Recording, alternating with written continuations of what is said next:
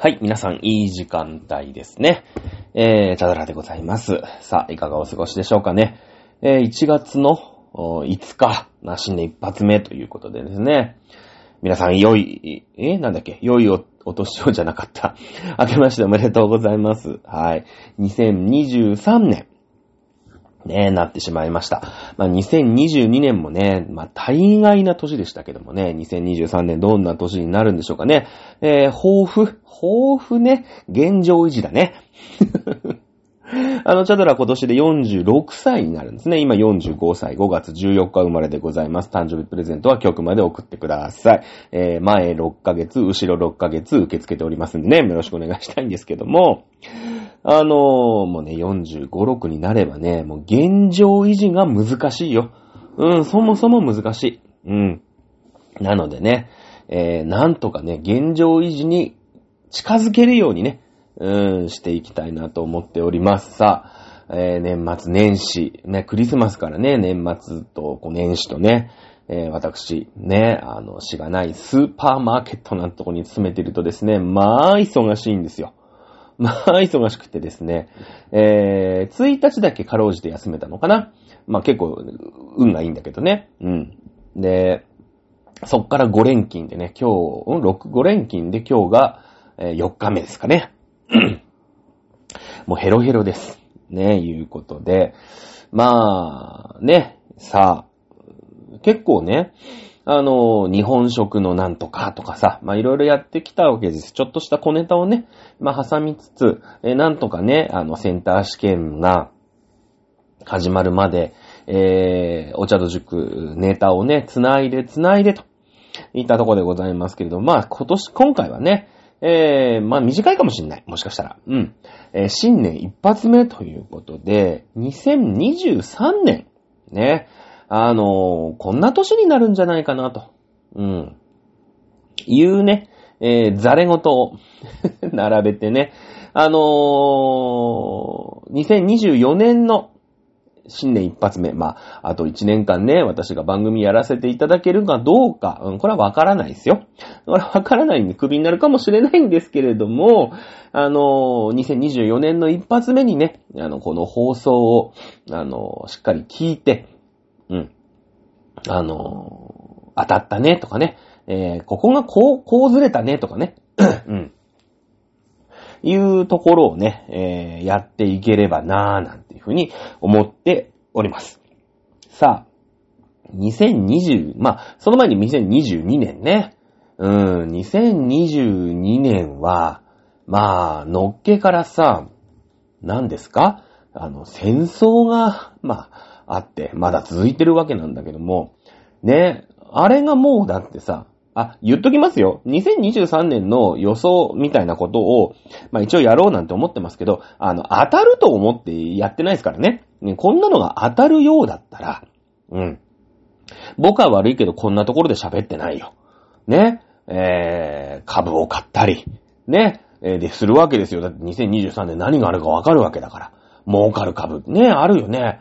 もうあと僕5年、5年前あったのかなわかんないけど、3年前とかに戻れるんだったらね、西丹クリニックの株買いますよ。買います買います。ねえビットコインも買いますよね。一番最初になんだか仮想通貨ってのができた時にね、ビットコイン買いますよ。ねえ、そしたら、ね、アップルコンピューターの株とかさ、買いますよ。ねえ、10年ぐらい前に戻れるんだったらね。うん、なんか Facebook の株も買いますよね。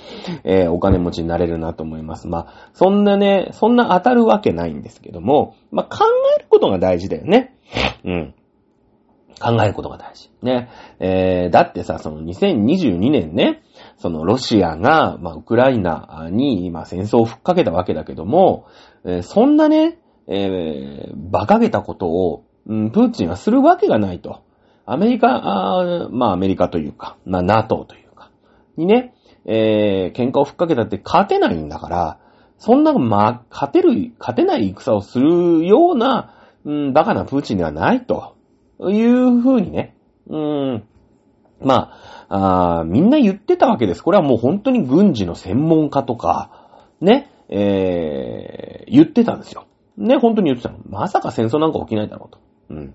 で、いざ起きましたってなった時に、やばいあのロシア軍が攻めてきたって言って、いやもうこれキーウ、キーウね、キエフね、あの、ウクライナの首都、これは持たないぞと。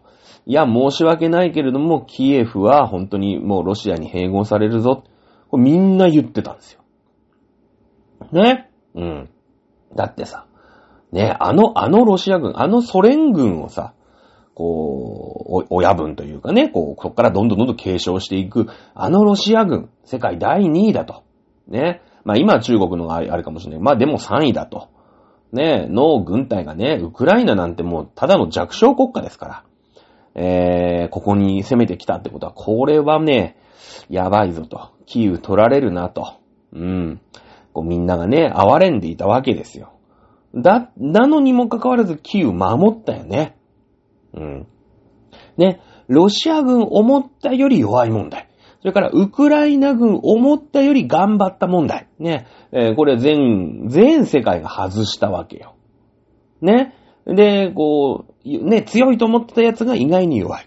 弱いと思ってた軍が意外に強いっていうところで、こう、今、まあ、なんていうの、こう、均衡状態みたいなね、えー、ところにある、あったりするわけでしょ？うん。ねで、まあ、なんだかんだあって、で、その後はさ、その、インフレですか？ね、インフレなんてね、物の値段がバンバン上がる。うん。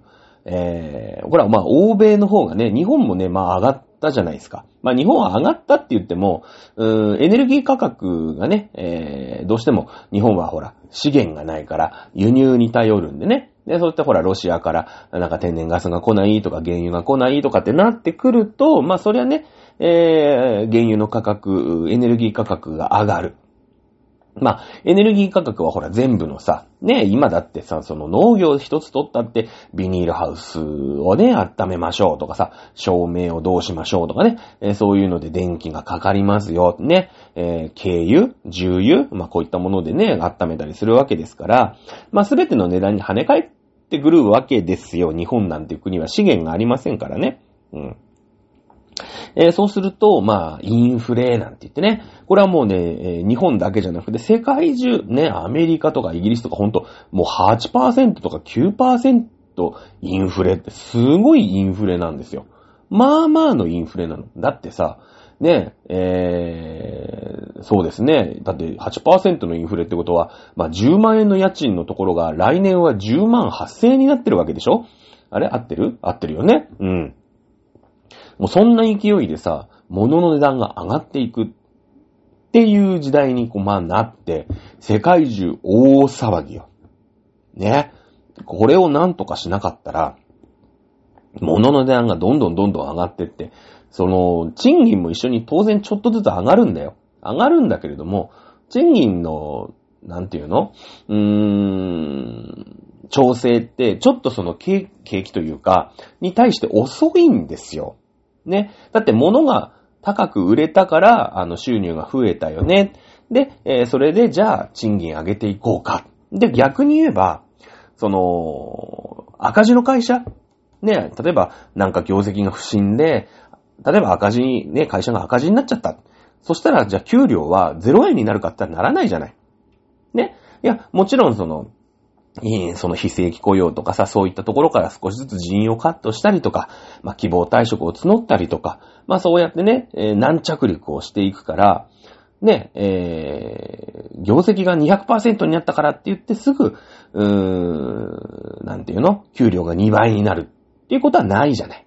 ね、やっぱり、ちょっとずつちょっとずつ、じゃあ、ボーナスをちょっと増やそうかとかさ、ね、えー、そういったものにこうお金が回っていったりするんだけれども、だから賃金って反映がちょっと遅いんですよ。だから、そのインフレ局面になると、その賃金上昇に物価の上昇が追いつかないから、やっぱ生活は苦しくなるよね。うん。えー、そうなってくると、うーん、やっぱりこのね、インフレは一回止めなくちゃいけない。っていうことになるよね。だから、うーん、まあね、FRB とかっていうさ、まあ、なんか中央の、なんかアメリカのね、まあ日銀みたいなのが、あの、金利をね、上げます、上げますなんつってもう世界中大騒ぎっすよ。ね。えー、そういう、まあ2022年だったわけですよ。ね。じゃあ、それを踏まえまして、2023年のね、えー、未来予想、いうことを、まあ、していくわけだね。今、経済の話を中心に、まあ、政治の話もちょっとしてたけどもね、その、うん、してましたけども、今、経済の話を話していましたので、えー、経済についてね、まず言っていこうかなと思います。さあ、実はね、2023年、まあ、日本も大概、大概景気悪いじゃない。ね。あの、まあなんかほら、えー、円安がどんどん進みますよとかね。円安が進むっていうことは、ただでさえエネルギー価格が高騰するんだけど、その、今まで1ドルで買ってたものが、まあ、120円ぐらいで買えてたのが、150円になりますよ。145円になりますよ。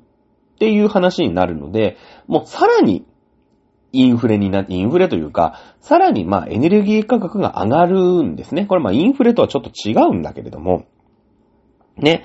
え、そんな感じですごい大概な日本経済なんですけれども、2023年は、ちょっとは良くなる。うん。という風な見立てを私はしてますね、実はね。うん。まあ、というよりも、まあ、例えば、アメリカ、ヨーロッパ、日本。まあ、アメリカ、ヨーロッパ、アジアですかね。えー、っていう風にまあ分けた時に、だってほら、世界三大通貨ってドルとユーロと円だからね。そのドルとユーロと円っていうので世界はこう、お金を回っているわけですよ。うん。なので、このドル経済圏。それからユーロ経済圏。まあ、ヨーロッパだよね。それから円の経済圏。日本だよね。えー、まあ、あと中国ってね、いうのがあるんだけど、まあ、中国はちょっとまた別のね、えー、システムで動いているんで、あそこはほら一党独裁だから、その、共産党のね、言ってることは絶対なんですよ。もう王様ゲームね、共産党ゲームをずっとしてるんで、ちょっとね、また、その自由主義経済ではないんですよ。だからその、物の価格って、うーん、需要と供給で決まらないの。ね。まあ、一応中国も一部、一部というか、見た目上は自由主義経済だ、なんてね、資本主義経済やってますよ、なんてなってるんだけど、でも、やっぱり、うーん、なんていうの？独裁政権。共産党の一党独裁政権だから、で、しかも、いや、じゃあ日本だってね、戦後70年、80年、ほぼほぼね、えー、2回、日本新党っていうのと、あと、消費税増税した時に枝野さんとかね、あの辺の立憲民主党が、あ取りましたけども、民主党か、えー、あの辺取ったけれども、ほぼほぼ自由、自由、うん？えー、民主党？自民党の一党独裁かってもう自民党の一党独裁と中国の共産党の一党独裁ってわけが違うの。もう、やりたい放題なの、習近平のそのトップのね。今の岸田さんも別にほら、一応トップだけど、やりたい放題ではないじゃん。ね。やりたい放題じゃない。その、独裁国家だから、ね、習近平の言う通りなの。だから、中国ってほら、あの、ゼロコロナ、ゼロコロナって言ってさ、すごい PCR 検査も毎日のように PCR 検査して、で、なんかもう団地の中で一人でもその陽性なやつが出たら、その団地全部ね、もう、なんか出れないように柵でね、あの、まあ、なんかベルリンの壁みたいなぐるぐる巻きにしちゃうんだけど、もう習近平がもうよくねってやめ、そのゼロコロナやめようって言ったら、もう何にもしないの。もう PCR 検査とかも全然しなくなっちゃって、で、もうなんか感染爆発とか今してんのね。まあほら、なんていうの、ああいう独裁者って、独裁者が賢い時はいいんだけど、独裁者バカだと、もう国がもうぐちゃぐちゃになるのね。なので、中国はまたちょっと違うんで、後で話します。うん。さあ、えー、さっきも言った、まあ、アメリカ経済、ヨーロッパ経済、日本の経済というところなんだよね。さっきちょろっと言ったんだけれども、このインフレね。インフレ。インフレっていうのはどういうことか。物の値段がどんどんどんどん上がっていくよ。うん。ということになるんだけども、例えば、まあ今私の目の前に、えー、夜間の麦茶ね、えー、600ml ってペットボトルがあるんですけど、ね、これだからまあ今自販機で買うと150円か160円ぐらいじゃないですかね、えー、この値段がどんどん上がっていく。だからもう来月ぐらいになると、自販機のね、えー、この香ばしい夜間の麦茶も、例えば180円になりますよとか。ね、来年だったら200円になっちゃいますよっていう状態がインフレですよね。うん。インフレっていうのは、お金。ね。私のお財布にも、まあ、大して入ってませんけど、ちょっとはお金が入ってます。ね。えー、その小銭入れの中から、まあ、今だと160円、ね、100円玉1枚と10円玉6枚出すと、この夜間の麦茶がもらえると。もらえるというか、交換できる。っていうことになるよね。うん。それが、うーん、まあ、あと1ヶ月後に180円になるとなると、私のお財布の中から100円玉と10円玉を8枚出さないと、うーん、この夜間の麦茶を手に入れることができないということになるじゃないですか。これっていうのは、物の価値で言うと、お金の価値が下がるということになるよね。物の価値が上がる。だって、えー、今までは、まあ、10円玉で言えば14、16枚、ね、えー、出せば、この夜間の麦茶を交換、麦茶と16枚の10円玉、160円だよね。えこれが同じ価値を持っていたんだけれども、あと1ヶ月経って180円になるということは、この夜間の麦茶と10円玉18枚、ね、今まで16枚と麦茶が交換できたのに、18枚と麦茶が交換できるという世の中になるっていうのがインフレですよね。そうですよね。物の値段が上がるってそういうことですよ。うん。そういうことはお金の価値が下がる。今まで16枚で麦茶が買えたのに18枚出さないと麦茶が買えないと。うん。いうことになるわけですね。これがどんどんどんどんアメリカ、それからヨーロッパで進んでおります。なんでインフレが進んでいるかっていうと、うん、で、日本は、あんま進んでないでしょ、インフレが。まあもちろんエネルギー価格が上がってるから、物の値段はね、え物の値段はなんか値上げが続いてると、マヨネーズが上がります、小麦粉が上がりますとかってなってるんだけど、そんなレベルじゃないの。ヨーロッパとかアメリカのインフレって。ね。今までの日本っていうのは、ずっと不況だったから、物の値段をね、上げたくても上げらんなかった。うん、安いものが、安いものしか売れない。ね。えー、そういう時代がずっと続いていたじゃないですか。だから企業の方も、ね、えー、本当は、ね、180円にしたかったんだけど、いや、自分のね、稼ぎをもう削ってでもお客さんに160円で麦茶をずっと販売していた。だから言えば、給料がね、日本人っていうのはずっと給料が上がらないっていう世の中になっていっちゃうんだ。本当は、20年、30年かけて160円から180円に物の値段を上げていかなくちゃいけなかったんだよね。だけどこの失われた20年、うん。まあ、アジア経済危機があったりとかさ、リーマンショックがあったりとかさ、まあいろんなことがあって、うーん、物の値段が、を上げるのを企業がためらってた。で、日本人ってさ、そういう我慢の精神欲しがりません、勝つまでは、みたいな感じだから、その、みんながね、あいつもが我慢してんだから、あの隣の企業も、うーん、ね、麦茶を160円で売ってんだから、うちも160円でしか売れないよな。うちだけ170円にするわけにいかねえじゃん。だって170円にしたら売れなくなっちゃうもんって。いうので、もう、日本中が全員麦茶は160円だよねっていう状態だった。ね？状態だったんだけど、ね、あの、で、本当は20年かけて上げていかなくちゃいけなかった分を、いやいやもう無理と。ね？だってガソリンあんなに上がっちゃったら、ね、えー、もうさすがに赤字になっちゃう。赤字ってことはもう会社潰れちゃう。勘弁。これはもうね、いやー、180円にして、してくださいって言って、今ほら、去年さ、いろんなものの値段が上がったじゃない。なんかスーパーとかでさ、なんか CM、CM っていうかニュースやったよね。10月になったら、あの、油が上がりました。小麦粉の値段が上がりました。ね、えー、マヨネーズの値段が上がりました。卵の値段が上がりましたっていうのは、あの、20年間やらなかったのを、もう今、今やるしかないと。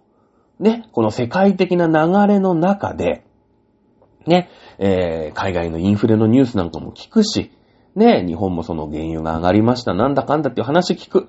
ね、もう、せーのでみんな上げようぜ、20年上げてねえんだからって言って、わーって上げたの。うん。だから20年分のね、その借金を、その値上げの借金みたいなのを返しただけなんですよ。実は。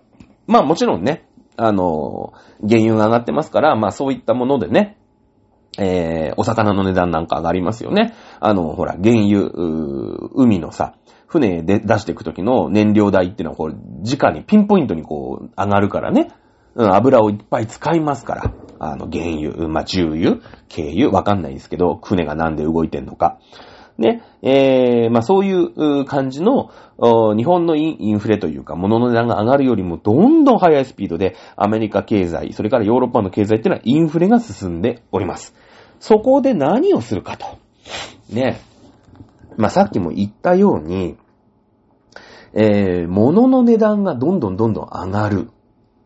ということに、まあ今、ヨーロッパとアメリカはなっているわけなんだけども、なんで上がるかっていうと、今度需要と供給の関係で言えば、えー需要が上回るんだよね。うん。需要が上回ってる時って価格上がるんですよ。なんでか。ね。えー物がない。ね。えーみかんが、ね。えー、3つしかない。ね。欲しい人は5人いるっつって。俺はみかん1つ100円でも買うよ。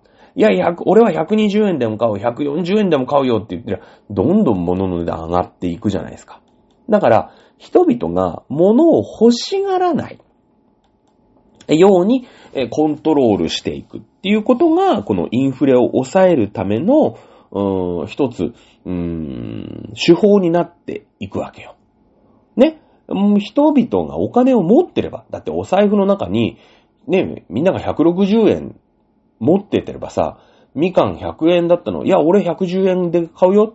で、お財布の中見たらさ、隣のやつは160円やっぱ持ってるから、あ、じゃあ俺120円まで出すよ。隣のやつはさ、まあ160円持ってるからさ、うん、だって160円まで持って、また出せるんでしょ？って。じゃあ俺130円で買うからって、曲がり曲がったら、160円でみかん買う羽目になるわけじゃないですか。みんなが160円で買うよ、買うよって。物がないから、どうしてもみかん欲しいから。ね？そうでしょ？そうするとみか、物の値段、みかんの値段って160円になっちゃうんですよ。うん。これがインフレね。だけど、みんなのお財布の中に、130円しかなかったら、まあ、100、まあまあ、110円までしかなかったら、ね、みんな、まあ何人かいてさ、みかん3つしかない。ね、俺も欲しい。俺絶対このみかん欲しい。でも財布の中にはみんな110円しかないの。うん。そしたらさ、えー今みかん100円か。ね、じゃあ100円で買います。いや、俺は絶対このみかん欲しいから、いや、本当だったら200円出したってみかん欲しいんだけど、お金ないからね。財布の中見て。110円かと。うーん。じゃあ俺102円でも買うよ。ね。隣のやつもさ、お財布じーっと見て110円しか入ってない。じゃあ、じゃあ俺104円まで出すよ。ね。うん、じゃあ隣のやつもさ、お財布見て110円しかない。今ね、隣のやつが100、100ね、4円まで出すって言ったら、じゃあ俺107円まで出すよ、みたいな感じで。まあ、結局、みかんの値段って110円に落ち着くじゃん。だってみんなが110円の中、110円しか財布に入ってないんだから。ね。ってことは、どうするか、どうするかっていうと、世の中に出回るお金の量を制限する。ね。みんながみんな、お財布の中に160円入ってるから、みかんの値段はみんなが欲しい欲しい欲しい欲しいって言って160円になっちゃうわけ。だみんなのね、えー、お財布の中に110円しかありませんよっていう状態を作れば、みかんの値段は110円にしかなりませんよね。うん。これを一生懸命やってるのが、まあ、アメリカのね、えー、中央、なんだっけ、なんとか、中、政府、中央、なんとか、なんとか、忘れた。FRB っていうね、あの、まあ、日銀みたいなもんですよ。これが、利上げをしたんですね。利上げ。うん。えー借金をするときの金利。まあ、ちょっと違うんだけれども、金利を上げた。そうすると、みんなが物を買いづらくなるよね。うん。だってさ、ただで貸してあげるよ。ね。えー日本なんかそうなんだよ。ゼロ金利なんだからね。うん、どんどんどんどん借りなさいと。ね。えー金利取らないよ。ゼロ金利だよ。いうことだったらさ、いや、例えば、うん、ラーメン屋をね、開業したい。ね。えーとか、お店屋さんを開きたい。ね、焼き鳥屋さんをやりたい。ね。えー社長になってね、なんか事業を起こしたい。そのために事務所を借りたいっていう人もさ、銀行行ったらだって、ね、貸してくれるんだもん。うん。お金を。で、しかも金利ない。ね。えー100万円借りたら100万円返してくれればいいですよって言ったらみんな借りるじゃないですか。住宅ローンもそうですよね。で、1億円、まあ1億円の家はなかなか豪華な家だと思いますけれども、まあまあ家をね、マンションを買うために3000万円必要だと。あ、いいよ。銀行行ったら、貸してやるよ。ね、えー、3000万円貸してあげるよ。じゃあ3000万円返すんだよって言ったらみんな借りるじゃない、そんなの。ね、借りますよね。うん。だから、日本って、そのゼロ金利、金利がね、めっちゃ低い状態なんだけれども、このアメリカは、ね、この金利を上げることによって、えー、ね、えー、あ、何？マンション買いたいの？あ、いいよ。ね、3000万円借りたいの？じゃあ、利子をね、えー、つけて返してくんないと貸してあげられないんだ。ね。えー、じゃあ30年ローンだかなんだか知らないけど、30年ローンなら30年ローンで、えー、貸し、3000万円貸してあげるけど、今までだったら3000万円借りて、貸して返してくれればよかったんだけど、ちょっとそういうわけにいかないんだよね。申し訳ないんだけど、まあ30年ローンだと4000万円は返してくれないと貸してあげられないって言うとさ、ちょっと借りづらいじゃん。ね？借りづらいでしょ？うん。だから、その利上げをすると、お金を借金できないよね。やっぱ借金できないですよ。だって、うーん、3000万円借りてもさ、4000万円返さなきゃいけないなってなるとさ、いや、ちょっと、ちょっとやめようか、賃貸でいいや、とかさ、そんな感じになるし、ね、えー、焼き鳥屋をね、えー、開業するのに、ね、1000万円借りても、ね、1500万円返さなきゃいけないってなるとさ、いや、ちょっと、ね、儲かっても返す金、もう、増えちゃったら、儲かんねえべやってな、なるじゃん。ね。えー、なので、あのー、利上げをしてね、物を、みんなのお財布の中にお金がない状態にする。っていうのを一生懸命やってたのが、2020年後半のアメリカとヨーロッパ。これ今もやってます。今もやってます。うん。えー、まあ、なんでこんなに急にね、インフレインフレってなっちゃったんだっていうことなんだけど、アメリカとヨーロッパってその、ほら、えー、ワールドカップ皆さん見ました？ね、ワールドカップでさ、マスクして応援してる人なんか一人もいなかったじゃないですか。日本人まだ律儀に全員マスクしてるじゃないですか。ね、もうね、コロナ関係ないんですよ。もう行動制限もしないし、マスクもしないし、ね、ワールドカップじゃもうみんな、だってワールドカップに行って日本人だってさ、全員、ね、日本、日本ってやって大声出してたじゃないですか。今まだ日本だとマスクみんなしてね、大声出してなんか、あ飛沫感染だなんだかんだってやってますけど、海外そんなこと言ってないの。もう経済はそのまんま、ね、もう何の、何のあれもなくて、まあなんかそれはたまに熱やつ、熱が出るやつもいるけど、熱出たら勝手に休めと。ね、そんな報告とか隔離とかそういうのしないと。うん。ね。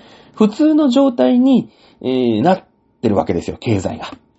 えー、そうなってくると、そんな行動制限とかさ、えー、なんか時短営業とかね、日本もやってたでしょ？その頃って、やっぱ物が必要じゃなくなるわけよ。みんなが物を買わなくなる。旅行にも行かないし、ね、家にさっと帰って、もう必要なもんだけパッと食って寝ると。ね、そういうこう、ね、経済としてはつまんない。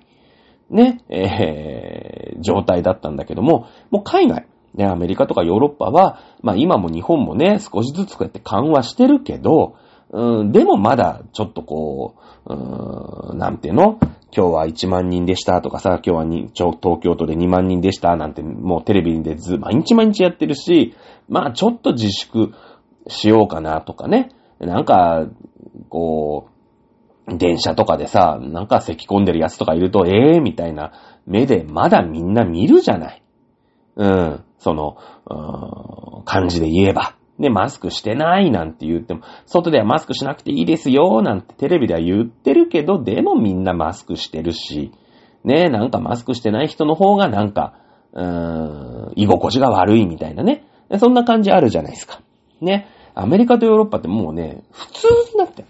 そうすると、その普通にね、経済を回していくから、やっぱみんなが物をどんどんどんどん買いたい買いたい。で、そのコロナになって、やっぱり、ね、持続化給付金とかさ、そういうのを、やっぱアメリカもばらまいたのよ。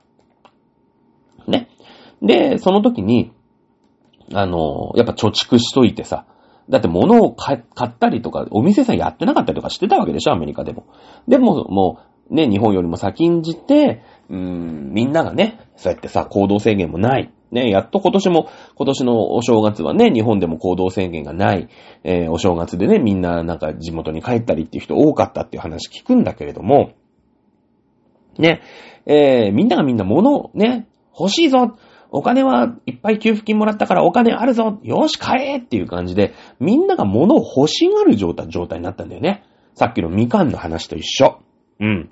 えー、そうなってくると物の値段どんどんどんどん上がるから、ね、えー、今度は、ね、アメリカ的に、アメリカとかヨーロッパっていうのは、お財布の中に物がお金がない状態にすれば、ね、物の値段ってのは抑えられるでしょ。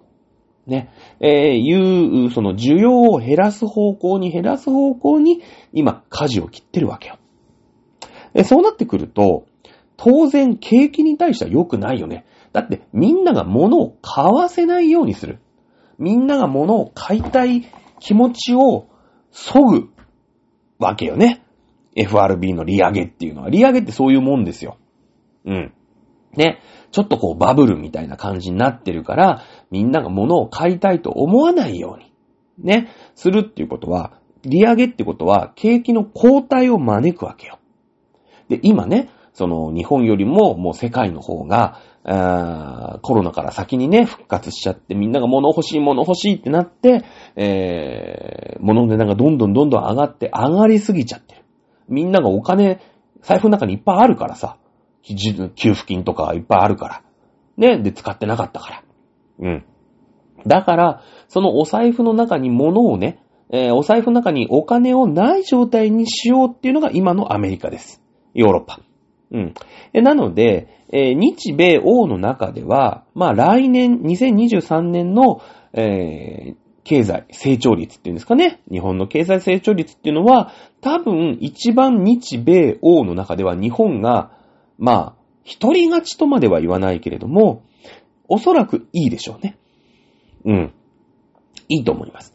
まあ、日本はさ、その、コロナからの復活がまだちょっと遅めまあもちろんね、その2類から 5, 5類から2類に変えんだっけ ?2 類から5類に変えんだっけ？なんかただのインフルエンザみたいな扱いにしようとかさ、うん、ワクチンもね、もうそんななんか、うん、ただでね、打ってるっていうのもあれだし、まあ打ちたい人がお金払って普通に打ってくださいみたいな感じにしましょうみたいな、うーん、感じじゃないですか。ね。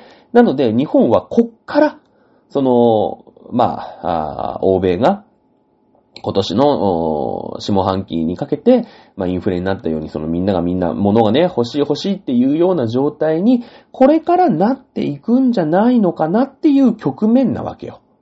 うん。もうアメリカとヨーロッパはみんなが欲しい欲しいっていうのを、わーってみんなが買い漁って物の値段が上がったっていう状態。うん。で、日本はこれから欲しい欲しいっていうのが少しずつ出てくるかな。やっぱほら、一気に行動解除とかしないでしょ。多分ね、来年の年末もきっとマスクしてんの。日本人ってそういう、なんていうの？そういう我慢好き民族だから。ね。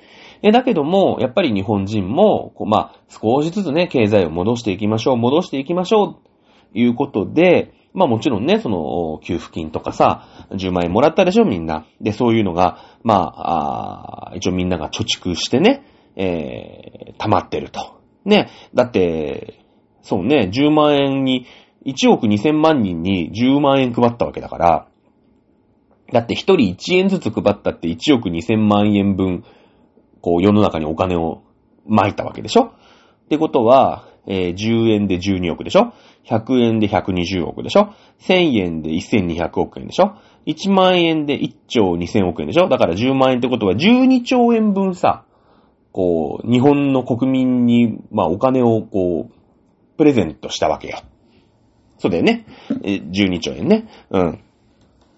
だから、まあ、行動制限だなんだかんだでさ、お店も開いて、まあね、で、ほら、GoTo トラベルみたいなのもきっとやるだろうから、まあ、なんだかんだでね、きっとまあ、40兆や50兆ぐらいの、その、うん、なんていうのかな、需要みたいなのは2023年に、やっぱこう、3年間我慢してね、今年、行動制限がないお正月だって言って、すごい今年、みんな帰ってるのよ。地元に。うん。これはね、私、首都圏、ね、首都圏でスーパーマーケットで働いてるからよくわかる。今年売れなかったもん。うん。やっぱだから、この、この、うーん、なんだろうね、3年間ぐらいのさ、トレンドってのは私分かってるじゃない。ね。今年、この3年間、COVID の3年間はさ、みんなが、いや、実家にはちょっと帰れないよね。お父さんお母さんごめんねって言って、みんな東京に残ってたのよ。だから東京でおせちを食べるし、ね、東京で、な、ね、正月というかお正月を過ごし、みんながひっそりお正月をしてたから、おせちとか売れたのめちゃめちゃ。うん。で、今年は、やっと、親父も、親父にもお袋にも会えるね。おじいちゃんおばあちゃん家に会えるね。ね。みんなで帰ろうねって言って、今年はおせち売れなかったよね。あ、どこのスーパーも余ったんすよ。うん。本当だったらそれを見越して発注しろっていう話なんだけど、ね、やっぱりこう、難なかなかそういうのって難しいから、余ったんすよ。で、逆に何が飛んだかって言ったら、お土産だよ。お土産。例えば、なんか、うーん、ひよこみたいなあるじゃない？東京バナナとかさ、ひよこなんてのもね、私スーパーに勤めてんだけど、スーパーマーケットで売ってるじゃない？名店コーナーなんつってさ。あれがもう飛ぶように売れた。もうだ、出しても出しても追いつかない。うん、本当に本当に。東京バナナとか、ひよことか、ああいう系、ああいう、こう、包装紙にくるまれてたお菓子、ちょっと持ってくじゃない。で、なんか、実家のね、近所の人にこう、お年賀ですなんつってさ、ご挨拶に行ってこう、く、配ったりとかって、する、するんですよ。ね？する、するんだよね。あれが、めっちゃ売れた。ここ3年間めっちゃ売れなかったの。だってみんな地元に帰んないんだもん。東京都内なんてそんなさ、あの、ほら、人間関係が希薄だから、ご近所に挨拶なんか行かないでしょ？だから、売れないんだよ。まあ、今年はね、えー、お土産に関してはね、はっきり言って私の勤めてるスーパーマーケット当たりましたよ。うん、もう、まあ、なんていうの？そう、バカみたいに取ってね、今年はみんなが買えるから、ね、えー、いっぱい取るんだって言ってさ、取って、いっぱい売ったよ。儲かったよ。ね。じゃあなんでその分をね、おせち減らさないんだっていう、ここがダメなとこでね。増やすのは簡単なんだけど、減らすのか難しいんだよね。やっぱほら、品切れしちゃったらごめんなさいでさ。余っても、まあ、なんとかなるさ、みたいなとこあるから。ね。えー、そういうところ。ね。えー、いうところで、あのー、まあ、日本のね、えー、回復っていうのは、まあ、こっからだよね。やっぱり2022年も回復の兆し、ね、やっと戻ってきたよねっていう雰囲気は出てきたんだけど、実際その、後継期というか、ね、えー、みんながみんなその需要っていうものをね、えー、頑張って、ね、需要を作り込んでいくっていうのは、2023年に日本は持ち越したんですよ。うん。なので、えー、世界経済的には日本って周回遅れだから、ね。それを2022年にアメリカとヨーロッパはガンガンやってて、日本はまだ何そんなマスクなんかしてんの脱製っていう感じだったでしょ？ね。えー、なので、2022年？あ、うん。は、そんな感じで、2023年は、アメリカね、アメリカとかヨーロッパは物欲しい欲しい欲しいってなってて、もう、もうちょ、ちょ、ちょっと落ち着けよっていうターンになってんの。だけど日本は、こっから物、ね、みんな、ね、お正月からさ、実家帰ってね、えー、実家ですき焼きとか食べたりとかしてるわけじゃないですか。この回復ターンが半年1年遅れて日本にやってくるのね。日本の2024年は知らないよ。ね、また違うあれが入ってくると思いますけれども。なので、割と日本の経済成長率は見通しが高いです。えー、が、がですよ。ここがね、日本がね、いまいちこうね、ここほら失われた30年とかで、えー、30年間ね、足踏みをしている日本のゆえんだよ。なんでか。こういうね、プラスの時にやるんだよ。増税を。残念ながら。ね、その中国なりロシアがね、攻めてきてみんながね、うーん、なんていうの？そういう、キンキンにね、そういうミサイルとかさ、そういうのをね、ちゃんとしないと、いや、GNP、GDP の1%では国は守れないんだと。どの国も2%は言ってんだよっていうことで、あの、増税、あごめんなさい。防衛費をね、大きくしますよ。これ岸田さんにね、世界に向けて約束をしたわけですよ。でも私言いましたよね。岸田さんが言った時に、岸田のことだから絶対にね、これあの、防衛増税を検討しますって言うぞって、もう言ってますよね。これがだから年末ぐらいにポーンって出てきて、いや実際本当にね、えー、法人税、タバコ税、ね、えー、こういったものをミックスして、やっぱり、うん、増税を考えてますよ、ということをやっぱり案の定言い出した。うん。これ僕2022年のね、もう夏、もうね、その、G7 ですか？で、岸田さんが防衛費増やします。ね、え、今までアメリカにおんぶに抱っこだったんだけども、やっぱ日本でね、え、日本軍が、日本軍というか、まあ、自衛隊で、ある程度守んなくちゃいけないわけですよ。これはウクライナ見て分かったでしょ？ロシアが来て2日間でキー、キーウ、キエフを落とされたらもう世界は手出しできないんですよ。せめて1週間。頑張って1ヶ月、ウクライナが持ちこたえ、ウクライナがウクライナだけで持ちこたえたんですよ。うん。あのー、ロシアがね、あんまりにもヘッポコで、えー、ウクライナが意外に頑張、頑張れてたから。ね。で、1ヶ月、2週間、なんなら1ヶ月持ちこたえれば、世界が助けてくれる。だってならず者なのわかるんだもん。やるなっつってんのに攻めてんだからね。うん。やっぱ武力でさ、人の領土をね、なんか、うん、攻めていったら、やっぱお怒られるべきじゃないですか。ね。なので、でも、その世界がなんかね、ああでもない、こうでもないって反応してて、いや、これはあいつが悪いよねって議論をしてる間に、いやいやもうここ俺んとこですから。ね。えー、もう、もう戦闘終わりました。もう、もう平和、平和です、平和です。何、何もちろん祈りもしてません。で、こっそりこう、かすめ取った。これが2018年のクリミアでしょ？ね。そういうことですよ。ね。えー、そうしても実効支配してしまえば、もうそこは、ロシ、ロシアじゃないんだけど、まあ、ロシアだよね、みたいなね。だから今の千島列島もそう。ね。えー、それから竹島。うん、この辺もそうだよね。え日本の、両方とも日本のものですけども、ロシア、それから韓国が、まあ、勝手にね、えー、実行支配している、まあ、領土と、いうことで、もう、返す気ないですよ。はっきり言って。うん。ね、えー、そうなっちゃうんですよ。だからなんとかね、その竹島なり、まあ、千島列島、ね、北方、北方領土、うん、ですけれども、これも攻めてきてるときに、攻めて、えー、2週間、頑張って1ヶ月、ね、えー、守りきることができれば、世界が助けてくれる。これもうウクライナで分かったわけですよね。うん。ね。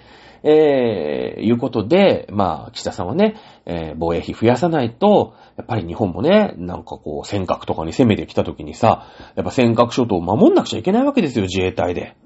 で、今のまんまじゃ、ね、あの、ミサイルも足りないし、軍艦も足りないし、ね、えー、守れないと。じゃあ、増やしますって言った時に、えー、復興増税ってね、やっぱり言い出したわけですよ。ね、来年チャンスなんだよ、日本の経済って。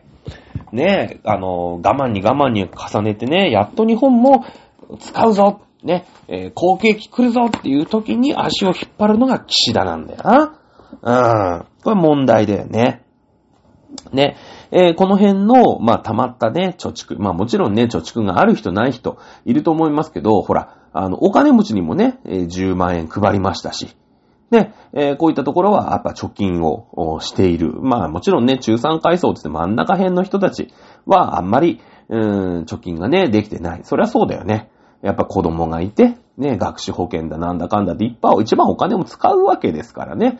えー、10万円くれたってなかなか貯金には回ってないんだけれども、やっぱ富裕層。この辺はやっぱりしっかり貯金をしているので、2023年にその辺がどんどんどんどん吐き出してくる。ね、えー、まあ、一般の人たちもね、なかなかそうやって、じゃあ旅行にでも行ってみようかぐらいは思うじゃない。うん。ということで、えー、2023年の経済の成長率は、あまあ、高くなるんじゃないかなと思うんですが、足を引っ張るのが岸田さんということにはなるでしょうね、おそらくね。はい。えー、はい、ということです。まあ、じゃあ、さっきも言ったように、中国のことをね、ちょっと語っていくんですけど、中国は、その、まあ、ゼロコロナ、ね、えー、いうことで、もう徹底した検査と、ね、徹底した隔離。まあ、これもね、TBS とか朝日、テレ朝、この辺がね、日本も見習うべきだ、見習うべきだって言ってたじゃない。ねえ、テレビ朝日の玉川徹とかさ、言、言ってましたよね。うん。もううさんくさいのこの上ないわけです。私から言わせれば。で、結局どうなりました？うん。ゼロコロナ、失敗ですよね。うん。ゼロコロナにしたってコロナなんか止められないの。ね。国民が、その、人間らしさをどんどん失っていったわけですよ。はっきり言って。ね。やっぱりこの日本のやり方って、まあもちろんね、テレ朝、TBS この辺は、めちゃめちゃ批判してたよね。もっともっと検査をしなきゃダメだ。もっともっと隔離をしなきゃダメだって言ってたんだけど、いや、それは隔離された方にもっと溜まったもんじゃないよね。極端なのがその中国だよ。ね、団地の中で一人も陽性者が出たら、その団地、もう一切合切隔離。ね。で、毎日、えー、0人になるまで PCR 検査毎日して、ねだって、ディズニーランドに行ってたらさ、なんか知んないけど、その、ディズニーランドにいるやつがどっかで PCR 検査に引っかかっちゃって、もうディズニーランドごと、上海のディズニーランドごと閉鎖で、もう4日も5日もディズニーランドの中で野宿させられるとかね。もうに、正気の沙汰じゃないわけですよ。ね、ゼロコロナ政策って。もう中国でしかできないの。そんなことしたら人権なんてほら、あ、なってないみたいなもんだから。ね。えー、だってないじゃん、そんな。ディズニーランドに行ったらさ、5日間帰ってこれないんだよ、PC、他の、ど、誰かが PCR にね、陽性が分かって、そいつがディズニーランドにいるって言ったら、はい、ディズニーランド閉鎖しろって言ってね。で、そういう、みんな検査してさ、ね、ディズニーランド全部、ね、遊びに行ったらさ、5日間帰ってこれないなんて。こんな人権無視した話は、その人権っていうものが超軽んじられてる中国でしかありえないんだけど、うん、玉川通るとかね、えー、もう、もう極端な話や、それをしろって言ってたわけよ。ね、えー、隔離をして、もう人じゃない生活をしろと、コロナでね、いう話をしてたわけ。で、結局何が起きたかっていうと、もうゼロコロナ、失敗。ね、どうやったって、えー、コロナを抑えることができない。で、そんなね、えー、強権発動して、みんなの人権を侵害してたら、白紙革命って言ってね、あの、なんか白いペーパーを一枚持って、A4 かなんかの紙を持って、あの、習近平に対するね、その、デモが日本各地でね、あ、日本じゃない、中国各地で起きちゃって、いや、これはやばいなと。もうほら、やっぱ人権をね、その弾圧してる、無視してるから、これが大きな流れになったら天安門だと。ね、天安門事件って言ってね、そういう政府が人権を無視してね、徹底的に国民を弾圧した時に、天安門事件ってのが起きてね、中国の中で、そういうデモがね、もう全国的に起きちゃった。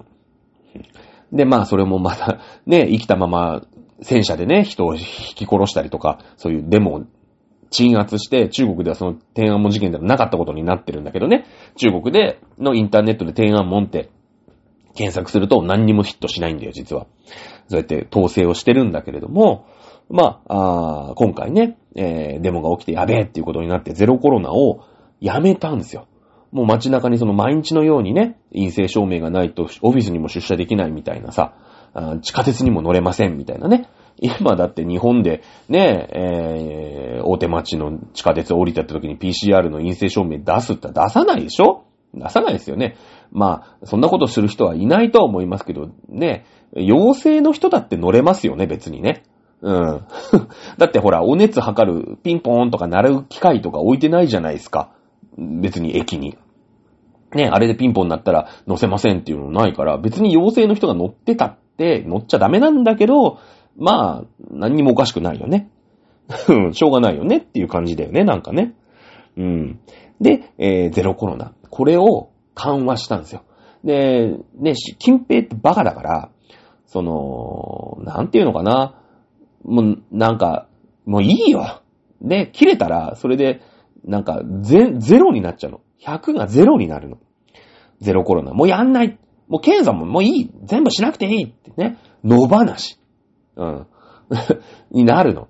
あの、独裁者ってそういうとこちょっとあって、あの、えー、毛沢東の時もそうだよね。スズメが米食ってんの見て、スズメがね、米食ってっから、あの、不作なんだと。あのスズメ悪いけど、ね、えー、一人、ノルマ、十、十匹、十、十羽、ね、殺せって言って、国民に命じて、もうしょうがないから国民はさ、スズメ十羽殺してさ、で、出すんだよね。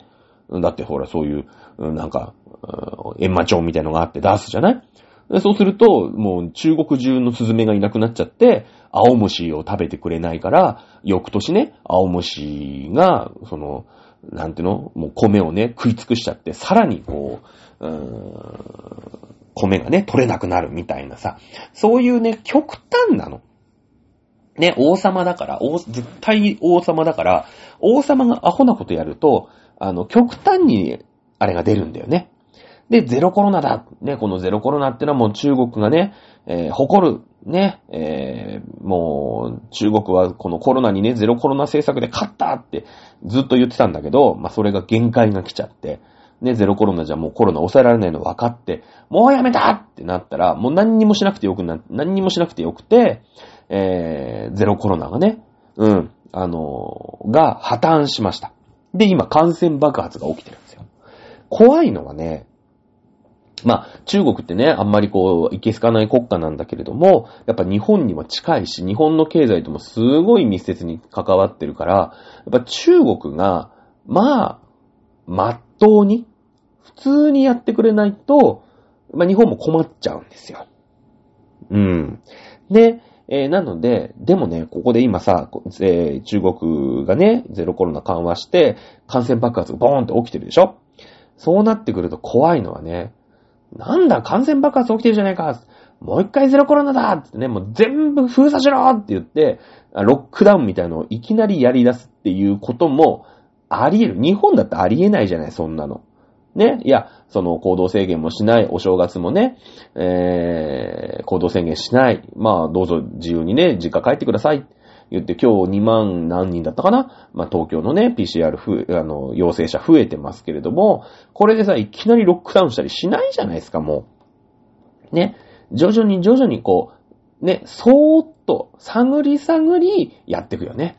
だけど、習近平がね、なんで感染爆発起きんだって、感染抑え込めもう検査だよってやると、明日からね、もうみんな検査して、1日2回検査しろみたいにやって平気でやらするんですよ。うん。ね。なので、その可能性はあるの。うん。習近平がこう、またゼロコロナでコロナを抑え込めっていう可能性はある。そうすると、それがなければ多分日本は、うーん、まあ、欧米よりも経済の見通しっていうのはそんなに悪くはないとは思うんですけど、やっぱ中国は近い分、うーん中国経済の影響を日本はよく、大きく受けるんで、中国がグラグラグラってなってくると、この日本の、まあ、一人勝ちとは言わんけど、うーん、景気がね、まあ、世界の中で、あ、日本は、まあまあいいよね、2023年、えー、やっぱり、えーコロナからね、少しずつ立ち上がって、物を買いたいよってみんなが思うようになってるよね、日本は、ね、それを、ほら、もう一周、次一周回っちゃって、それを抑え込んでるのが欧米だから。ね、えーいうことになるので、えーそこはね、あのー非常に日本の足を引っ張る、う一つの要因じゃないのかな、というふうに、まあ思っていますね。はい。えー、まあ中国経済もね、まあいろいろありますけれども、ね、あんまりバカなことやってほしくないな、っていうのは本音ですね。中国はね、もうただでさえちょっと不動産バブルが、ちょっと弾けたと。うん。いうことになってるので、えー、まあ中国のね、その、1900、そうですね、日本の80年代後半ぐらいの土地バブルってあったんだけれども、まあこれがちょっと崩壊してるんですよ。土地バブルがね、その、うん、コロナとは全く全然違うところでね。えーなので、中国がガタガタガタっと行くと結構厳しいと。いう風な感じは、あー思いますね。さあ、えーもう50何分ね、ザレ言を喋っておりますけれども。まあちょっとね、日本の政治についても少し喋っておこうかな。はい、そのね、増税で今ね、人気、不人気絶頂中の岸田さんね。えー、が、まあ1月の通常国会、1月23日からでしたっけね、えー、あります。まあ1月の通常国会ってのはこれ予算を通す、2023年の予算を通すというのが、あ新しい、まあ一番の大事なね、えーことなんですけれども、まあ政治と金問題だよね。えー年末からいろんな、いろんな大臣が辞めたりしてるじゃないですか。まあこの辺を与党、野党は徹底的に追求して、えー来るでしょう。それからあとコラボ問題が最近ね、えー、ニュースになっております。まあ、男女共同参画問題ね。えー、まあ、これ東京都がね、あの、例えば若い女の子が、まあ、例えば性的なね、レイプの被害とかに遭っちゃったりとか、まあ、そういったのを支援しますよ、みたいな、あ NPO 法人なんですけども、ここにね、えー、なんか不正会計があったんじゃないか、みたいなことで今、いろいろ問題になっているので、まあそういったところで、えー、ごちゃごちゃっとね、えー、政治とお金の問題、ね、えー、こういったものが、あ取り出されていますよね。で、通常国会で予算を通すんだけれども、まあ、あ今のね、岸田さんの方にも、ちょっとこう、後ろめたいというか、ね、大臣がさ、ね、なんか政治資金規正法ですか？こういったところでね、ちょっと、うん、なんかミソつけてしまってやめたりやめさせたりということがあるんで、今、非常にね、岸田さんは人気がない。で、年末に増税っていうね、復復興増税じゃないや、えー、と、防衛増税っていう話にしたんで、なおさら、こう逆風が吹いているわけですよね。だけどね、岸田さんは5月まで辞めるわけにいかないんですよ。これ5月何があるかっていうと去年からずっと言ってますよね。えー、岸田さんの地元、広島県で G7 サミット。うん。岸田さん、広島県の人なんですね。えー、地元。やっぱり晴れ舞台じゃないですか。自分の地元に世界各国の首脳、ね、えー、が一堂に会してですね、えー、会議をすると。で、そこの議長が、まあ、当然岸田さんなんですよね。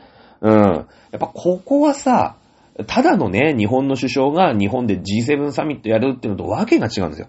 自分の地元だよ。ね。しかも広島って言ったらさ、そういう原爆ドームとかね。いや、やっぱりこう、まあ、核兵器ということに対して、うーん、まあ一つね、えー、大きなトピックがある街ですから、えー、今そのね、えー、核兵器というものを脅しに使ってロシアがね、えー、戦争をしていると。うーまあ、いうところでね、そのまあアメリカは落とした張本人みたいなもんですから、非常にね、えー、思うところはあるかもしれませんが、まあそういったところでね、このアメリカ大統領を地元の広島でサミットで呼んだと、まあ原爆、原爆ドームの一つや二つ見てもらってコメントもしてもらって、ね、えー、そしたら、お岸だと。ね、まあ、あの、アメリカの大統領をね、広島に呼んで、原爆ドーム見せたんかいと。で、一言コメントもらってね、まあ、あ80年前に広、ね、広島の皆さんに大変ね、申し訳ないことしたと、えー、バイデンさんが言えば、まあ、広島の人もね、大岸田よくやったと。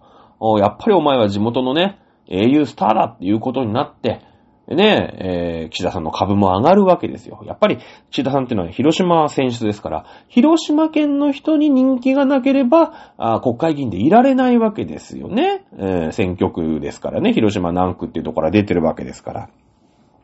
ですので、この5月までは絶対に総理大臣でいなきゃいけないというのが、あ岸田さんの、まあ、今一番関心のある思いですよ。なのに岸田さんは本当に無能だから、ね、えー、防衛増税とか口走っちゃうんですよ。そんなことをしたらね、岸田さん降ろされちゃうかもしんない。いや、それはね、防衛増税するならするんでしょうけど、おそらく。ね。言わなきゃいいじゃん。あと5ヶ月だよ。半年言わなかったら、地元の英雄になれんで、その後好き放題したらいいじゃないですか。ね。本当に岸田さんはね、まあ、バカ正直っていうか、まあ、バカなんだよね。はっきり言ってね。うーん。まあ、その、まあ、4月にね、統一地方選挙。ね、えー、その地方の議員を決める選挙っていうのが、こう、結構立て続けにというか、まあ、同じ日にやるんですけど、それがある。それから4月の頭かな、えー、日銀の総裁の人事っていうのを、まあ、あがあるわけね。で、これが今、黒田さんっていう人がやっててね、どっちかっていうとその今、リフレ派って言って、さっきも言ったように、えー、国民のお財布の中に、あ、何お財布110円ずつしかみんな持ってないの？じゃあ160円ずつ入れてあげるねっていうような政策。さっきも言った利上げの逆ね、利下げ。うん。えー、日本ってずっとゼロ金利、ゼロ金利っていう風に言われてたでしょ？えーこれは黒田さん、この日銀の総裁の人が、うーん、金利をね、えーずっとゼロ、ほぼゼロ。いいよ、100万円貸してあげるよ。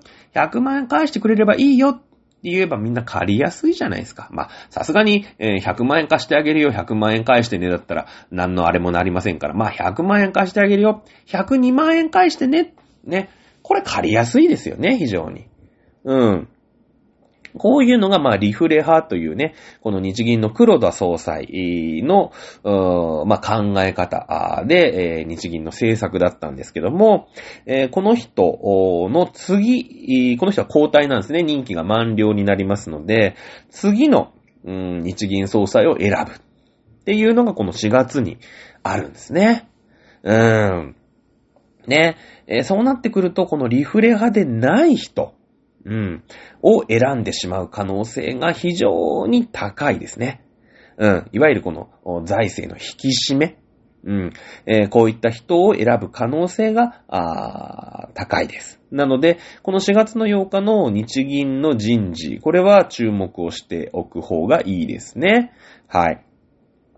で、えーそれで統一地方選挙が4月にやっぱりあって、これでね、どうやら岸田は国民のね、お財布の中にお金を入れる気がないなと。ね、えー増税をしてさらに絞る。まあ、増税ってのはイコールこれ罰金みたいなもんですからね。うん。あ、のー国民からね、お金を吸い取るわけですから。はい。ね、えー、まあ、所得税だったら、あ稼いだ人に対する罰金ですよね、はっきり言ったらね。うん。えーいろんなところで防衛、まあ、タバコ税かなんかで防衛増税するっていう、タバコ吸ったら罰金ってことでしょ？だって余分にお金政府に払わなくちゃいけないってことだからね。えー、そうなってくると、もう岸田さん、こっからね、あの、人気がね、上がる、なんだろう、上がり目がない。はっきり言ったら。その5月の G7 サミットやりたいのはわかる。僕だってやりたいよ。や、やりたいよっていうか、いや、わかんないけど、地元でやると。で、地元にね、えー、アメリカ、カナダ、イギリス、フランス、ドイツ、日本、イタリアだっけな？の、オーストラリアだったっけな？のさ、首脳が来てさ、お祭り騒ぎになるわけじゃない。ねえ。やっぱ地元の秋の宮島とかさ、そういうとこにも見てさ、まあもみじまんじゅうの一つや二つお土産に持たせてさ、ね、みんなで写真撮って、ね、えー広島っていう、まあ、世界的にはね、原爆が落ちたぐらいしかはっきり言ったら、うん、取り柄のない街ですよ。ね、えーに、世界中の VIP が来て、ね、えー原爆ドーム見て、あなるほど、こういうことかと。やっぱり核兵器はあかんな、つってさ、核兵器の使用は絶対に許さない、みたいなね、ロシアに向けたさ、ね、えー、なんて言うんですか？あるわけじゃないですか。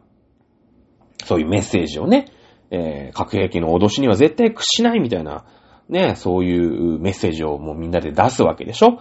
これやりたいよね。やりたいよ。だったらね、あと5ヶ月頼むから黙ってろって。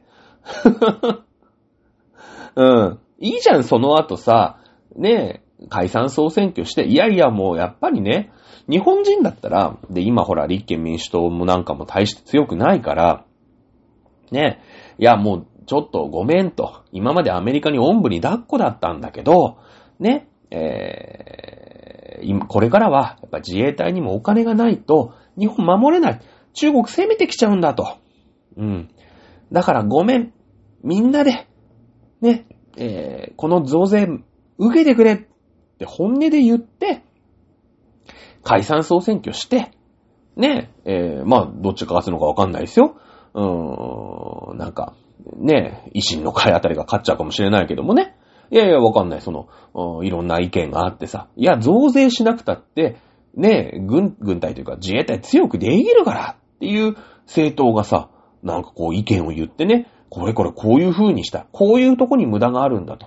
こういうのやめて、ね、その分軍隊に、ま、軍隊、自衛隊に回そうよ。いう政党が勝つかもしれないし、逆にいや、自、自民党がね、そういう風に、えー宣伝するかもしれないけど、今はもうさ、なんか、岸田さんが言うと増税ありきみたいになっちゃうの。言い方も良くないよね。うん。言い方も良くない。もう増税すれば一番楽なんだよ、だって。脳みそ使わなくていいんだもん。うん。ね、うん、取りますよ。はーい、つって。ね、サラリーマンなんて天引きですから、もう何も逆らえないじゃないですか。ね。えー、だから、その増税だけが一人歩きをしちゃってるのね。うん。で、そうなってくると、じゃあこの、統一地方選挙、宮崎のさ、東国原さんね、そのまんま東さんも結構、今回ね、あの、知事になるって言って結構前線したじゃない。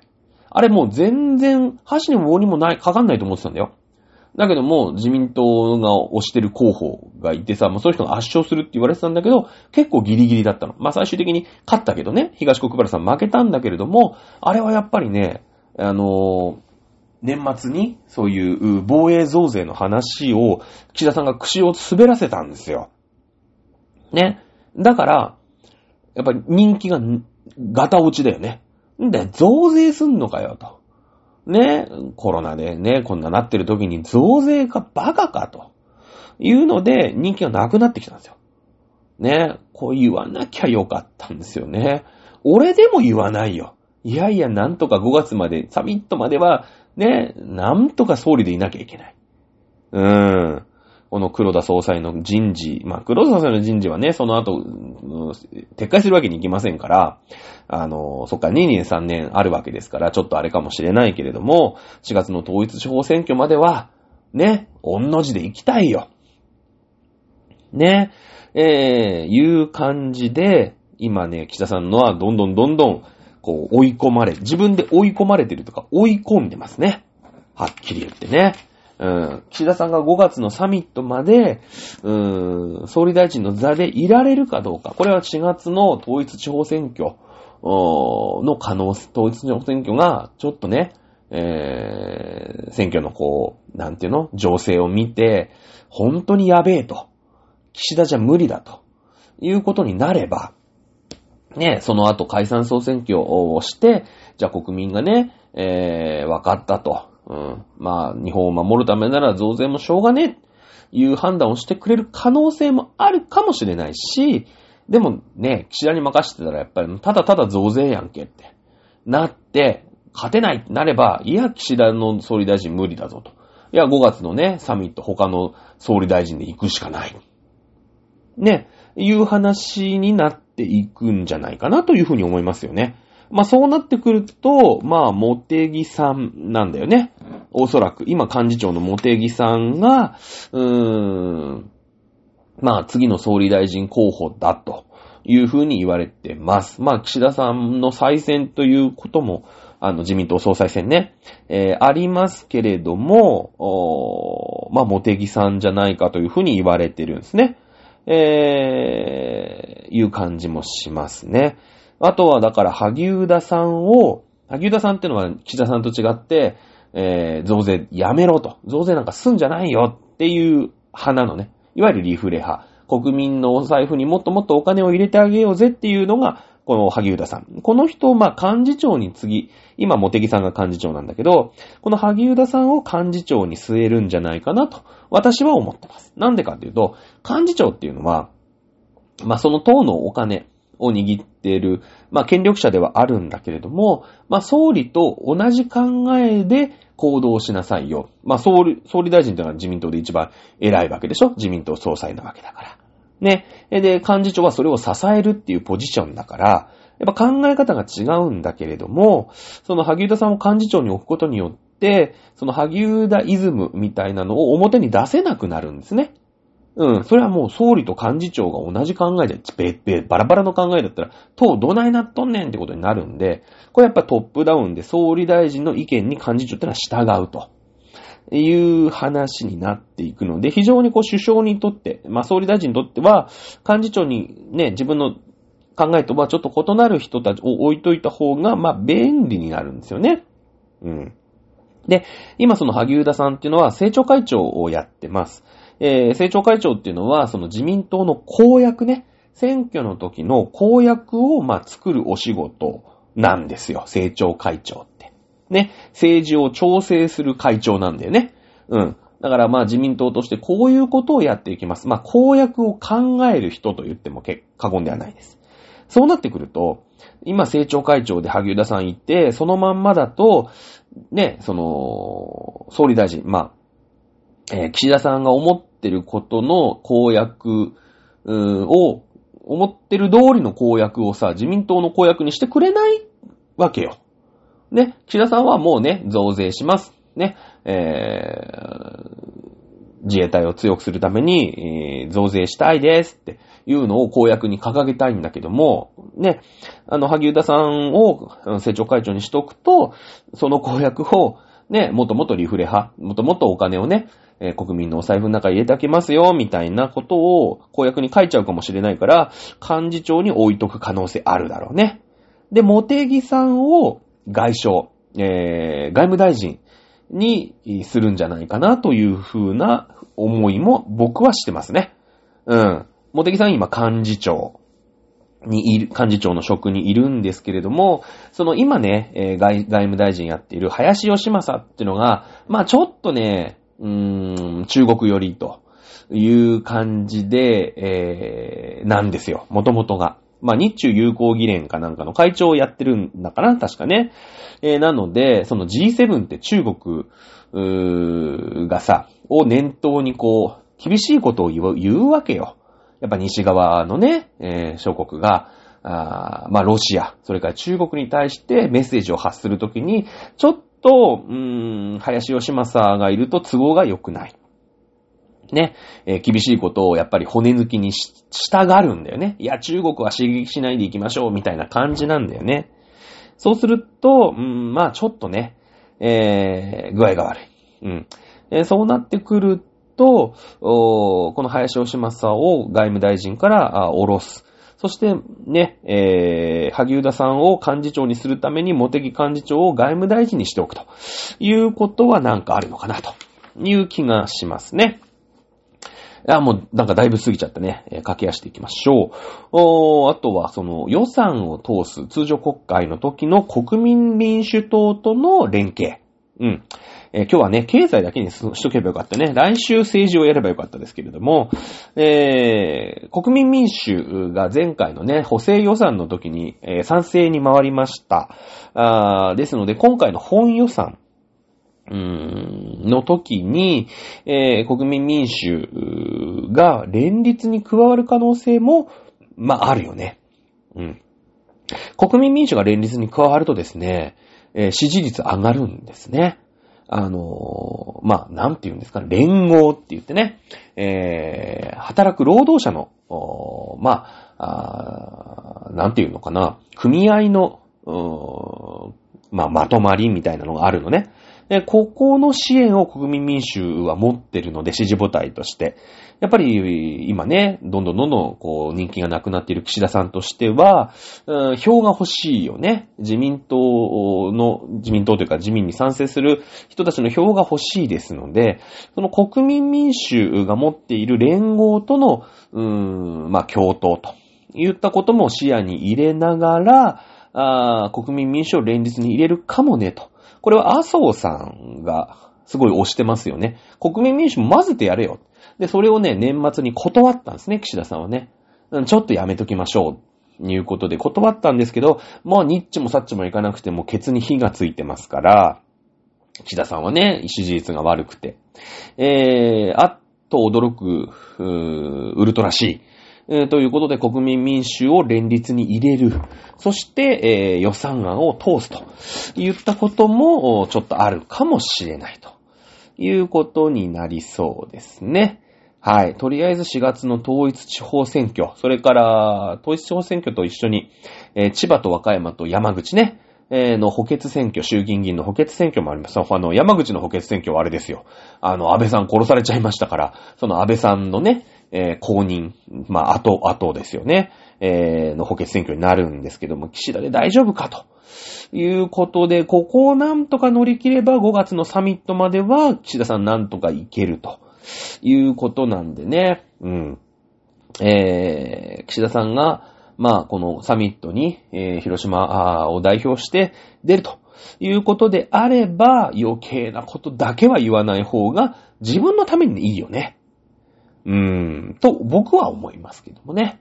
えー、なので、その、お正月ね、やっぱ地元に岸田さんも帰って、えー、いろんなね、講演会の人とかいろいろな人と喋ることもあるでしょう。ね、さすがに説教されてると思う。岸田マジ何考えてんだお前はと。ね、えー、なってるので、この1月ね、え、この13日かな。あの、バイデンさんとも会談を持つみたいですけれども、アメリカでね。え1月の通常国会の時の岸田さんの発言っていうのは、ああれですね、えー、非常に注目をして見ていきたいなと。まあ、その、ここ1月から4月の戦い方で2023年の日本の、まあ、政治については、あなんとなく、うー